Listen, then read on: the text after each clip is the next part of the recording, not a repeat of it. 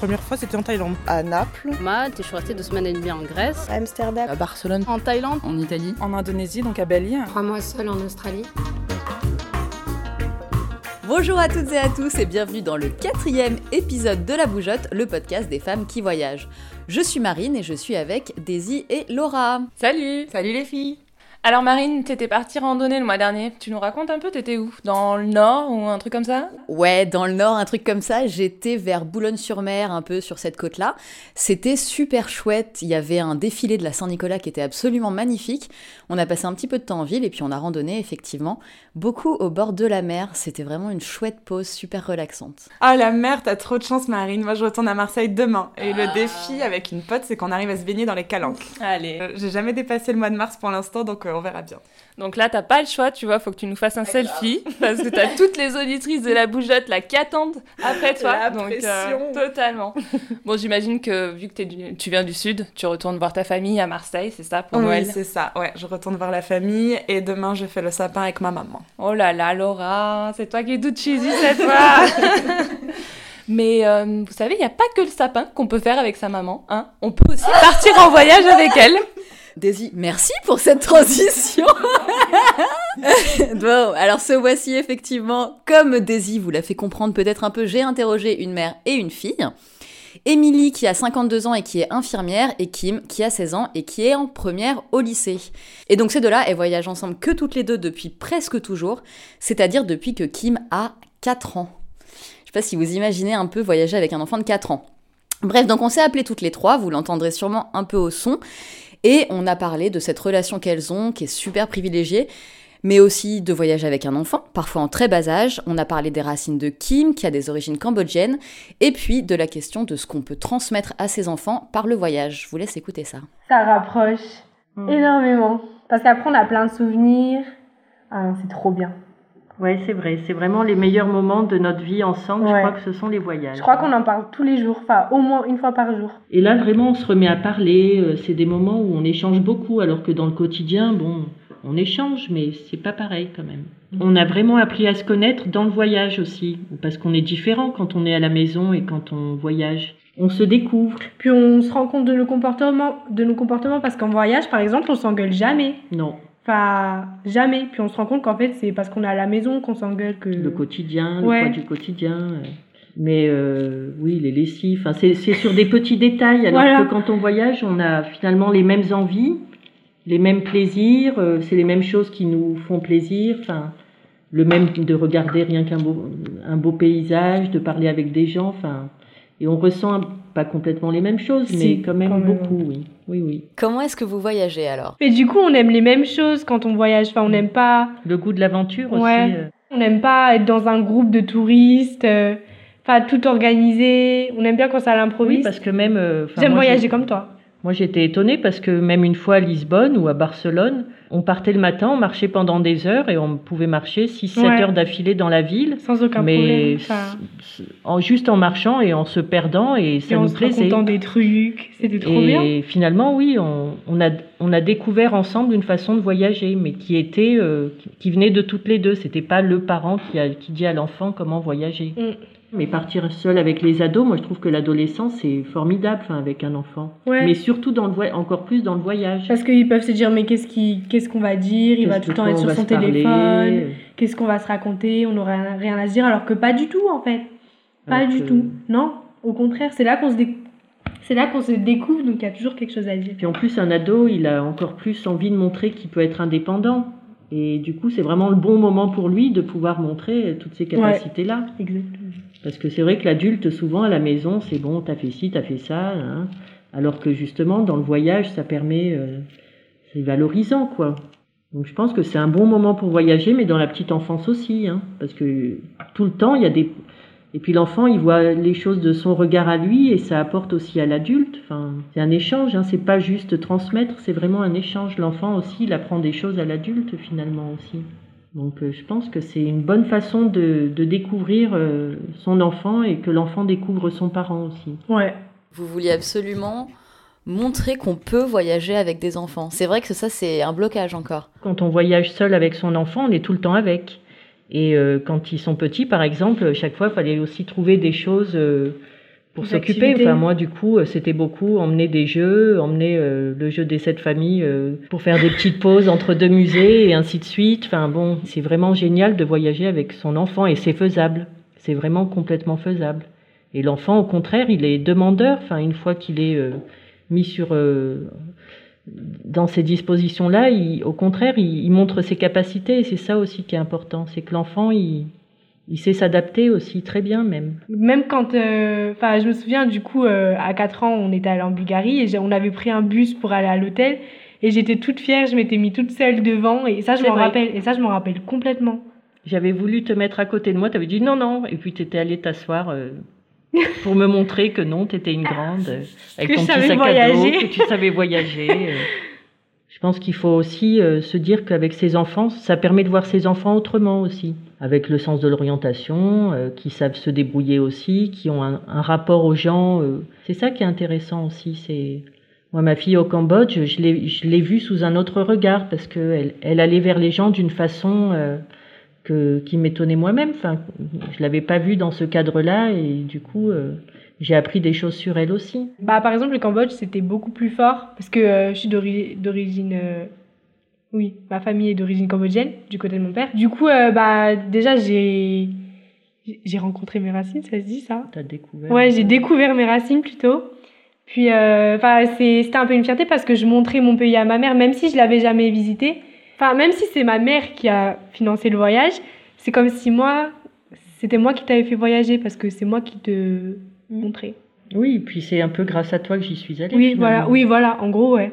C'était un souhait de Kim ou c'était un souhait d'Émilie Ou ça vous est venu euh, En fait, au départ, j'avais pas Un envie. Ma mère, elle, ma mère, elle avait envie, j'avais pas envie, puis après, j'ai eu envie, du coup, on y est allé. J'ai attendu qu'elle ait vraiment envie d'y aller. Ça faisait longtemps que j'en parlais, mais Moi, j'étais pas prête. Ouais. Puis après, euh, et j'attendais qu'elle soit prête quand même parce que bon, le Cambodge c'était pas euh, Barcelone ou, ou Florence. Vous avez des anecdotes? Bah, je pense Ouais. que la meilleure au c'est Cambodge. moi qui la raconte. C'était un soir où on était euh, au bord de l'océan. C'était sur, euh, ça faisait complètement jungle. Et en fait, on avait décidé de, notre hôtel était un peu dans les hauteurs. Il fallait toujours euh, prendre euh, un tuk-tuk, ça s'appelle. Et donc, euh, on avait mangé tard le soir et on n'avait pas pu. Enfin, il y avait plus de tuk-tuk pour nous ramener chez nous. Ma mère a eu l'idée de- d'aller demander à des policiers comment on allait faire pour rentrer chez nous. Et ils nous ont proposé de nous ramener en moto. Sauf qu'au Cambodge, bah, ils ont pas de casque. euh, Oui. voilà quoi, ils s'en fichent un peu de la sécurité. Du coup, on est mon- on monté euh, chacune derrière un policier, sans casque, La nuit. la nuit, sans phare, et euh, dans les descentes, ils coupaient le moteur. euh. Mais c'était trop bien. Et j'ai regardé ma fille et j'ai vu son grand sourire. Je me suis dit bon, Donc vous avez pas eu peur? Non, on n'a pas eu peur. Mais je pense que justement par rapport au- à la peur, je pense que c'est une question d'évaluer aussi par soi-même et non pas par rapport à ce que les gens ont pu nous dire ou parce que les gens disent toujours mais t'as pas peur, il peut arriver ça, nanana. Et en Bah, fait, mon euh, père, le premier, par exemple. si on, par exemple, si on évalue soi-même, c'est quand même plus intéressant et plus juste. C'est au feeling. On peut sentir parfois que c'est une situation où où vaut mieux pas mettre les pieds. Je pense que chacun, c'est c'est important de faire son expérience soi-même. C'est ça aussi que j'avais envie de transmettre à ma fille. Moi, ce que je voudrais transmettre, c'est surtout le fait que d'être indépendante. Et c'est pas parce qu'on est une femme qu'on peut pas faire euh, des voyages. Enfin, moi, jeune, j'ai souffert du fait que j'avais l'impression que c'était plus les hommes qui partaient seuls. Et je me suis dit, ben, les femmes aussi, elles peuvent. Et j'ai essayé et j'ai vu que c'était tout à fait faisable. Et euh, en fait, c'est un peu ça que j'ai envie de transmettre aussi à ma fille, c'est que on peut le faire aussi, on peut voyager seul aussi, seul ou avec d'autres, peu importe, mais on, on- s'autoriser à des choses et puis euh, se faire confiance et faire confiance aux autres aussi. Eh ben écoutez, moi j'ai un peu posé toutes les questions que j'avais en tête. Est-ce qu'il y a quelque chose que vous aimeriez rajouter sur ce sujet-là, sur le voyage en général? Au niveau économique, je pense que c'est quand même euh, à la portée de beaucoup de gens. Il n'y a pas besoin de, de beaucoup, beaucoup d'argent pour euh, voyager aussi. Je pense que c'est important aussi de, de le dire. Et voyager euh, en voyage non organisé, c'est moins cher aussi. Ouais. C'est un petit budget, bien sûr, mais Pourtant, on fait des beaux voyages.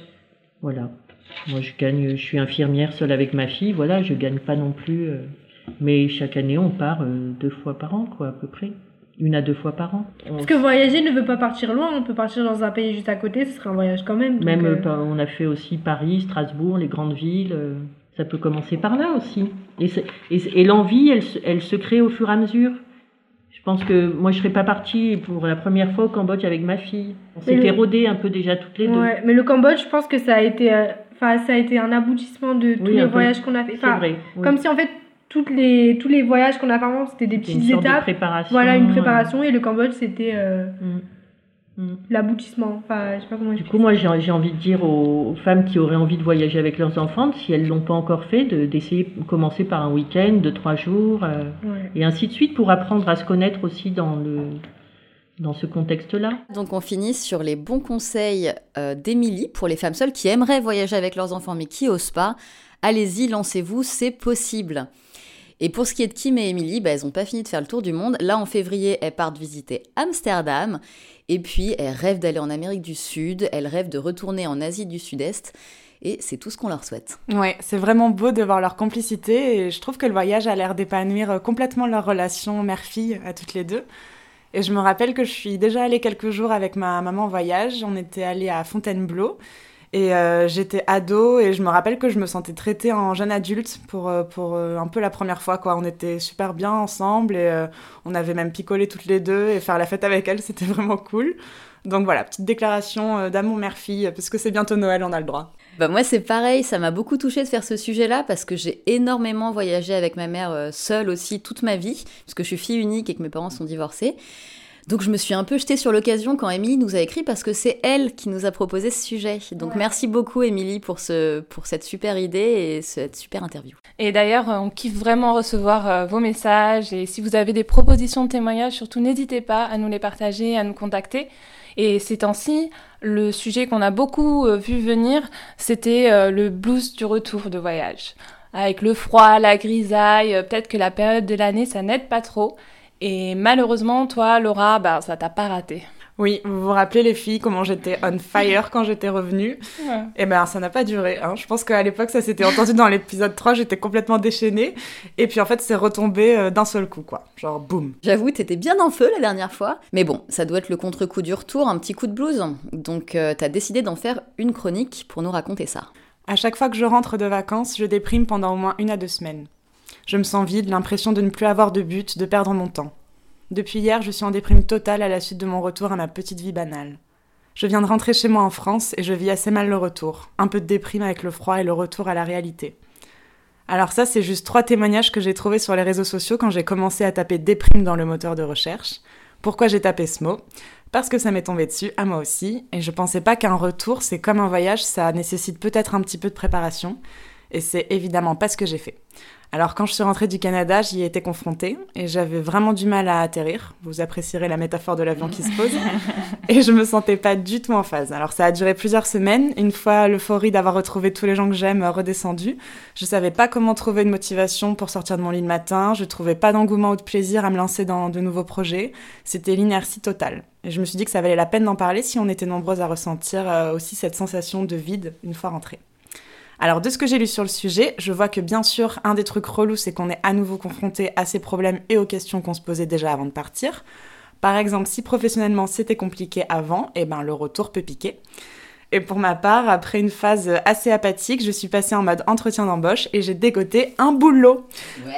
Donc, euh, même si je me pose plein de questions, je sais que ça va m'aider euh, pour avancer.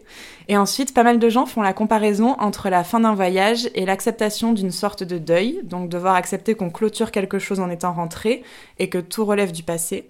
Et je pense que si on culpabilise pas et qu'on accepte cette période naturelle, normale, j'aime pas trop ces mots parce qu'il y a des gens tout aussi normaux qui vivent pas ça, mais vous voyez ce que je veux dire, et ben ça permet de se remettre en marche plus rapidement. Après, se pencher sur des moments de kiff retrouvés, ça m'a fait vraiment plaisir. Donc, euh, manger du fromage, par exemple. Évidemment. Retrouver mon lit, reprendre le sport, boire des coups. Évidemment. Pas notre genre. Et s'il y a besoin d'une carotte, ben, on peut préparer son prochain voyage. Et euh, j'ai pas encore choisi de destination pour ma part, mais rien que le fait d'y penser, ça me donne déjà envie d'y être. Et puis enfin, bah, en parler, même si c'est là que j'ai eu le plus de mal, ça permet de sortir de la spirale où on n'a qu'une envie, c'est d'être tout seul, mais où on n'est pas bienveillant avec soi. Parce qu'au fond, on n'est pas seul à en avoir chié, non? Hein, les filles, dites-moi, dites-moi que je suis pas seule à avoir douillé au retour. Non, t'inquiète Laura, t'es pas la seule. Et puis en plus, on était assez synchro sur ce coup-là, parce que moi aussi, j'ai j'ai quand même pas mal déprimé cette année en rentrant de Compostelle. À ce point-là Ah ouais, quand même. Et en fait, je n'y attendais pas parce que j'étais déjà partie euh, l'an dernier sur le chemin et en rentrant, c'était complètement l'inverse. J'étais revenue, j'avais plein d'énergie, j'avais des tonnes de nouveaux projets, ça m'avait vachement inspiré. Et là, je suis revenue et euh, bah, c'est ce, que- c'est ce que tu décris, quoi. Le quotidien m'a vachement pesé, ça me semblait complètement vide, vide de sens. Et puis, bah, effectivement, ce qui a- ce qui m'a fait tenir, c'est un peu comme toi, donc euh, me lancer dans des nouveaux trucs. Donc là, moi, j'ai commencé l'escalade, j'adore ça. Et puis aussi instaurer des, des petites choses dans mon quotidien qui m'aident à trouver un peu de sérénité. La sérénité que j'avais sur le chemin qui me faisait beaucoup de bien. Donc euh, je dessine, je médite, j'écris. Voilà. Enfin, moi, je veux pas trop vous casser la baraque, mais c'est vrai que personnellement, j'ai jamais trop déprimé en rentrant. Hein. mais là- Mais peut-être parce que sans m'en rendre compte, j'ai anticipé et je crois que le truc justement, c'est qu'à chaque fois, euh, à chaque fois que je rentre, bah, j'ai déjà mon prochain voyage en tête. Et c'est même pire que ça. À chaque fois que je pars, j'ai déjà le projet d'après. Donc je me souviens, en début d'année, j'ai pris l'avion pour aller à Édimbourg et en décollant, je me suis dit ouais, chouette, il y a l'Islande après. bon, voilà. et du coup, quand je rentre, bah, j'ai quand même toujours cet esprit hyper positif du voyage que je viens de vivre, envie de partager tout ce que j'ai vécu, tout ce que j'ai vu, et je me projette déjà euh, avec le voyage d'après, le projet aussi d'après. Ou alors c'est soit ça, soit le fait que bah, en fait je suis déprimée toute l'année et je m'en rends pas compte, euh, je sais pas. Comme vous le voyez, la bougeotte a quand même un petit coup de mou en cette période de fête. Et d'ailleurs, on vient de manger une plaquette de chocolat en vous racontant tout ça, parce que voilà. C'est vrai en plus. hein. Il n'y a pas une seule plaquette. On a mangé deux plaquettes. On n'est pas obligé de rentrer dans les détails, hein. euh, mais bon voilà, vous sentez la différence de ton par rapport au bière de la dernière fois, bah c'est le chocolat. Bon allez, euh, on va arrêter un peu de s'apitoyer sur notre sort. Et puis on va repartir sur un truc un peu plus positif. C'est des meufs complètement badass qui vont nous motiver. Daisy, c'est quoi ton sujet ce mois-ci? Ben moi j'avais envie de vous parler du mode de vie de digital nomade. C'est ces personnes qui bougent de pays en pays et qui travaillent en même temps. Alors j'ai interrogé quatre nanas qui ont entre 27 et 33 ans et dont c'est le mode de vie pour savoir euh, comment elles en étaient venues à ça. Donc j'ai d'abord rencontré Linso. Depuis à peu près deux ans, elle travaille dans le marketing et la communication digitale dans plusieurs pays d'Amérique latine. Quand j'étais en études, euh, euh, j'y pensais, mais j'avais pas de, enfin, j'avais jamais fait de choses euh, concrètes, voilà, donc j'avais pas de clients ou autre. Et euh, c'est vrai qu'après les études, je me suis dit bon, là, maintenant, c'est bon, tu as ton diplôme, il faut te lancer. Donc je suis retournée en Amérique latine et euh, je me suis aperçue en fait euh, que c'était possible de travailler grâce à son PC, uniquement son PC. Et donc oui, ça a été le gros déclic et du coup j'ai commencé à bah, trouver des, à prospecter tout simplement. Claire Émilie aussi, elle travaille dans le marketing. À côté, elle fait du journalisme et depuis peu, elle donne même des cours en ligne. Elle, elle se qualifie de bisédentaire parce qu'elle partage sa vie entre Rio et Paris. J'avais pas du tout formulé le fait que je voulais déjà bosser en freelance et bosser à mi-chemin entre deux pays. En fait, j'ai vraiment j'ai quitté mon CDI, je suis arrivée avec un visa touriste, euh, je connaissais une personne et demie sur place, je ne parlais pas portugais, je n'avais pas de boulot, j'avais deux contacts pro mais c'est tout, je savais pas où j'allais vivre. Euh, voilà, ça c'était euh, j'ai un peu plongé dans le grand bain sans les bouées, sans rien du tout.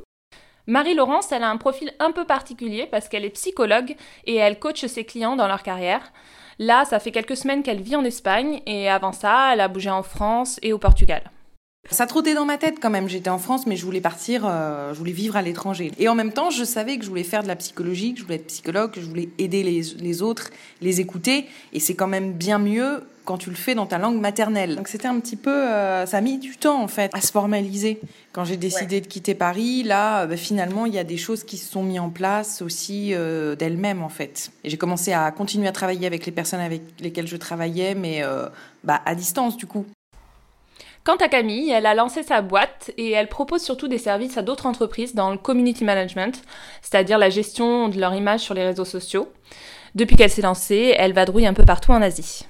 J'ai commencé à être digital nomade il y a trois ans, après euh, sept ans à travailler dans une agence de communication à Paris. Et c'est comme ça que je suis partie le 3 janvier euh, 2015, sans rien. Là, il me reste euh, un petit sac à dos de 5 kilos avec lequel je vis depuis trois ans.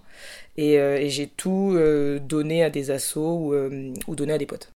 Dans leur cas, à toutes les quatre, et comme dans une majorité de cas en fait, bosser en tant que digital nomade, c'est avant tout être freelance, ce qui a plusieurs bénéfices. Pour moi, l'avantage principal, c'est la liberté. Vraiment, c'est-à-dire que tu te lèves quand tu as envie, tu bosses comme tu as envie, tu choisis les clients que tu as envie. D'avoir des horaires, oui, voilà, flexibles et euh, ben, pouvoir euh, bouger, euh, pouvoir changer de pays comme on veut. Pas être obligé d'aller tous les jours au même endroit, mais de pouvoir, voilà, si on a envie un jour de travailler d'un café ou de travailler de chez soi, euh, de chez ses parents. Cette liberté, ça me permet bah, effectivement là d'avoir passé du temps à Rio, d'avoir pris le temps de découvrir, et pas juste de voyager en fait, de prendre le temps de découvrir, de connaître, de mieux comprendre, de me faire des amis. Alors bien sûr, comme tout choix de vie, bah, il y a aussi des, inconvénients, et il faut s'adapter à certaines contraintes. Finalement, tu es tellement libre que à quel moment tu as envie de te poser là? Euh, Est-ce que finalement c'est ce que tu fais, ça te convient ou pas? Tu vois moins tes potes, tu vois moins ta famille, donc tu es plus éloigné. Et c'est pour ça que je pense que dans ce mode de vie, il faut vraiment se poser chaque, peut-être pas chaque jour, mais assez régulièrement la question de est-ce que je suis en phase avec ce que j'ai envie. Et il faut pas être dur avec soi-même, il faut se dire ok, euh, finalement peut-être que c'est pas ça qu'il me faut, ou euh, pendant deux mois bah, je vais me poser au même endroit dans un pays de manière à reconstruire des choses. Je pense que tout le monde peut essayer. Pour autant, je pense que c'est fait pour des gens qui n'ont pas un besoin de confort, n'ont pas un besoin de matériel, même si le côté matérialiste, on peut s'en détacher, mais il faut déjà avoir une bonne base sur le fait qu'on n'est pas matérialiste. Et euh, pour des gens aussi qui n'ont pas un besoin de sécurité, tant financière que amicale, que euh, je suis dans un endroit, dans un machin, et je, suis dans ma zone de confort. Faire qu'il faut quand même être prêt à ce que sa zone de confort devienne une zone d'inconfort perpétuel. Ça demande des capacités, enfin des compétences spécifiques. Déjà d'être capable de s'organiser euh, tout seul, de s'auto-discipliner, et puis d'être assez adaptable. Si un jour on peut pas travailler parce que on n'a pas de wifi par exemple, bon bah il faut être capable de s'adapter, de, de, trouver des solutions. Et puis à plus long terme, est-ce qu'on aura bien aussi euh, des rentrées d'argent euh, Voilà, on sait pas toujours combien, donc il faut être capable de gérer cette incertitude en fait être capable de surfer un peu avec elle. Digital nomade, c'est un peu être euh, toujours dans la créativité. Donc voilà, faut toujours chercher des choses euh, nouvelles. Donc euh, si on n'est pas prêt à se, quelque part se faire violence parce que là, du coup, on n'a pas de patron et on, personne, il y a personne pour nous dire, euh, bon bah aujourd'hui tu dois faire ça, ça, ça, aujourd'hui tu dois faire autre chose, euh, etc. Donc c'est vrai que voilà, il faut être un peu créatif parce que euh, il faut trouver des choses à faire, des tâches, de nouveaux clients, etc. Donc on a, euh, on va dire, euh, multicasquette. Donc je pense pas que ce soit lié au caractère, ce soit, je pense que c'est plutôt lié à, une envie de changer de vie en fait, tout simplement, de changer euh, son quotidien, de vouloir autre chose que une routine. Voilà, c'est vouloir autre chose. Avec un mode de vie aussi singulier, je me suis rendu compte que prendre soin de ses relations demandait aussi une démarche ou en tout cas une attitude particulière quand je reviens, on pense pas tout de suite à moi forcément. Euh, euh, là, par exemple, j'ai des amis qui, euh, qui font un dîner de Noël, ils, ils viennent de me prévenir, c'était trop tard, du coup j'avais prévu d'autres choses parce que quand ils l'ont organisé, j'étais pas là. Bon, voilà, ça arrive, c'est pas grave en fait. C'est sûr que du coup, j'ai moins de temps quand je suis ici, donc je suis un peu obligée de trier mes amis, un peu comme quand on part, euh, bah, quand on part à l'étranger ou quand on part dans une autre ville, on peut pas, pas forcément garder tout le monde. Je fais des efforts pour voir les gens qui sont les plus chers et après, euh, j'essaie de garder contact un peu, euh, un peu plus, même si c'est un peu plus loin avec avec les gens un peu moins proches. Parce que la difficulté quand tu es digital nomade et que tu bouges beaucoup, c'est que tu es en lien avec des backpackers. Et les backpackers, eux, ils n'ont pas tout à fait la même notion que toi, parce que, en tout cas, euh, quand tu es en backpacking, et je l'ai fait, tu t'en fous. Le but, c'est de bouger, tu rencontres plein de gens, mais tu rencontres des gens et tu as une espèce de superficialité dans les rencontres. Quand tu deviens digital nomade, si tu rencontres que des gens comme ça, à un moment ou autre, tu manques un peu de constructivité, de, tes rapports sont un peu superficiels avec les gens. Donc c'est bien aussi de se poser, et c'est pour ça qu'il y a de plus en plus de lieux de coworking, des espaces où d'autres digitaux euh, nomades se rencontrent. Et du coup, tu restes deux semaines, trois semaines, un mois, deux mois, trois mois. Et tu reviens finalement dans un espèce d'entre-deux entre ta vie posée à Paris et ta vie de backpacker, quoi. Il y a toujours des fossés qui se créent, euh, pas forcément quand on est digital nomade, mais quand on voyage. Mais euh, je pense que quelque part, il faut savoir s'adapter. En plus, euh, il y a de plus en plus de digital nomades. Comme il y a une grosse communauté, il y a pas mal de, de groupes autant euh, sur les réseaux sociaux, de forums, etc. On a la possibilité d'une de se faire aider, d'une d'échanger, ou également, euh, voilà, trouver des partenariats. Hein. Tout se fait à distance, donc euh, on peut très bien s'associer avec un autre digital nomade et qui a une même vision et voilà et qui n'a pas forcément les mêmes compétences et ça devient des compétences complémentaires. Au final, on a aussi discuté visa, argent, logement, et je me suis rendu compte que toutes ces considérations, entre guillemets, matérielles, c'était presque un détail. La plupart vivent suffisamment bien pour revenir en France si elles le souhaitent, mais c'est pas vraiment dans leur projet. Je gagne bien ma vie, je pourrais rester en France. Du coup, c'est pas un critère.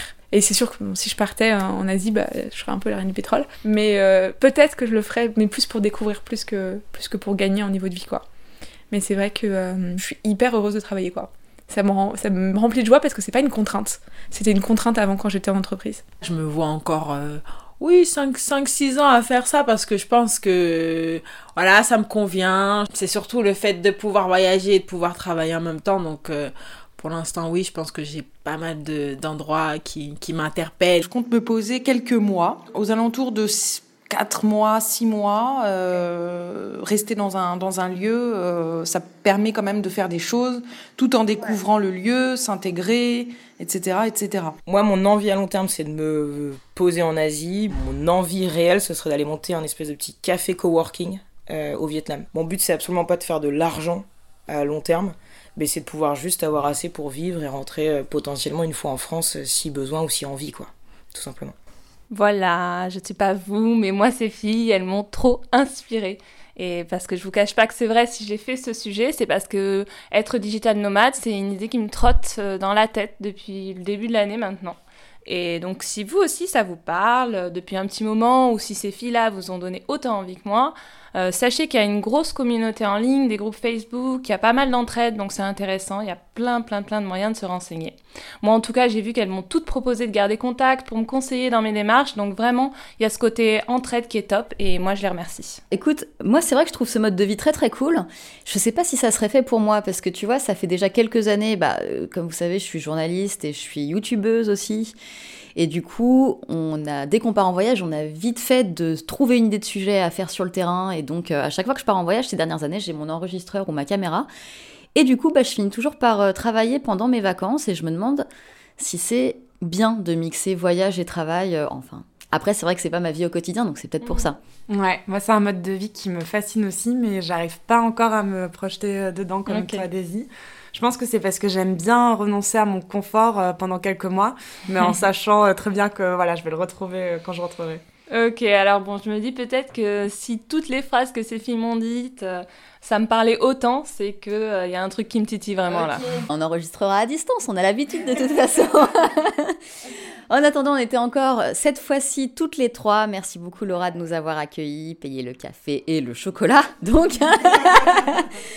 En attendant, nous, on vous laisse. Comme d'habitude, on vous encourage à nous suivre sur les réseaux sociaux, à nous noter sur iTunes ou sur Apple Podcast. Si possible avec 5 étoiles, sous le sapin de la bougeotte, ça serait cool, ça ferait un beau cadeau. On vous souhaite plein de belles choses pour 2018. On a hâte de commencer cette nouvelle année avec vous. Bisous Bisous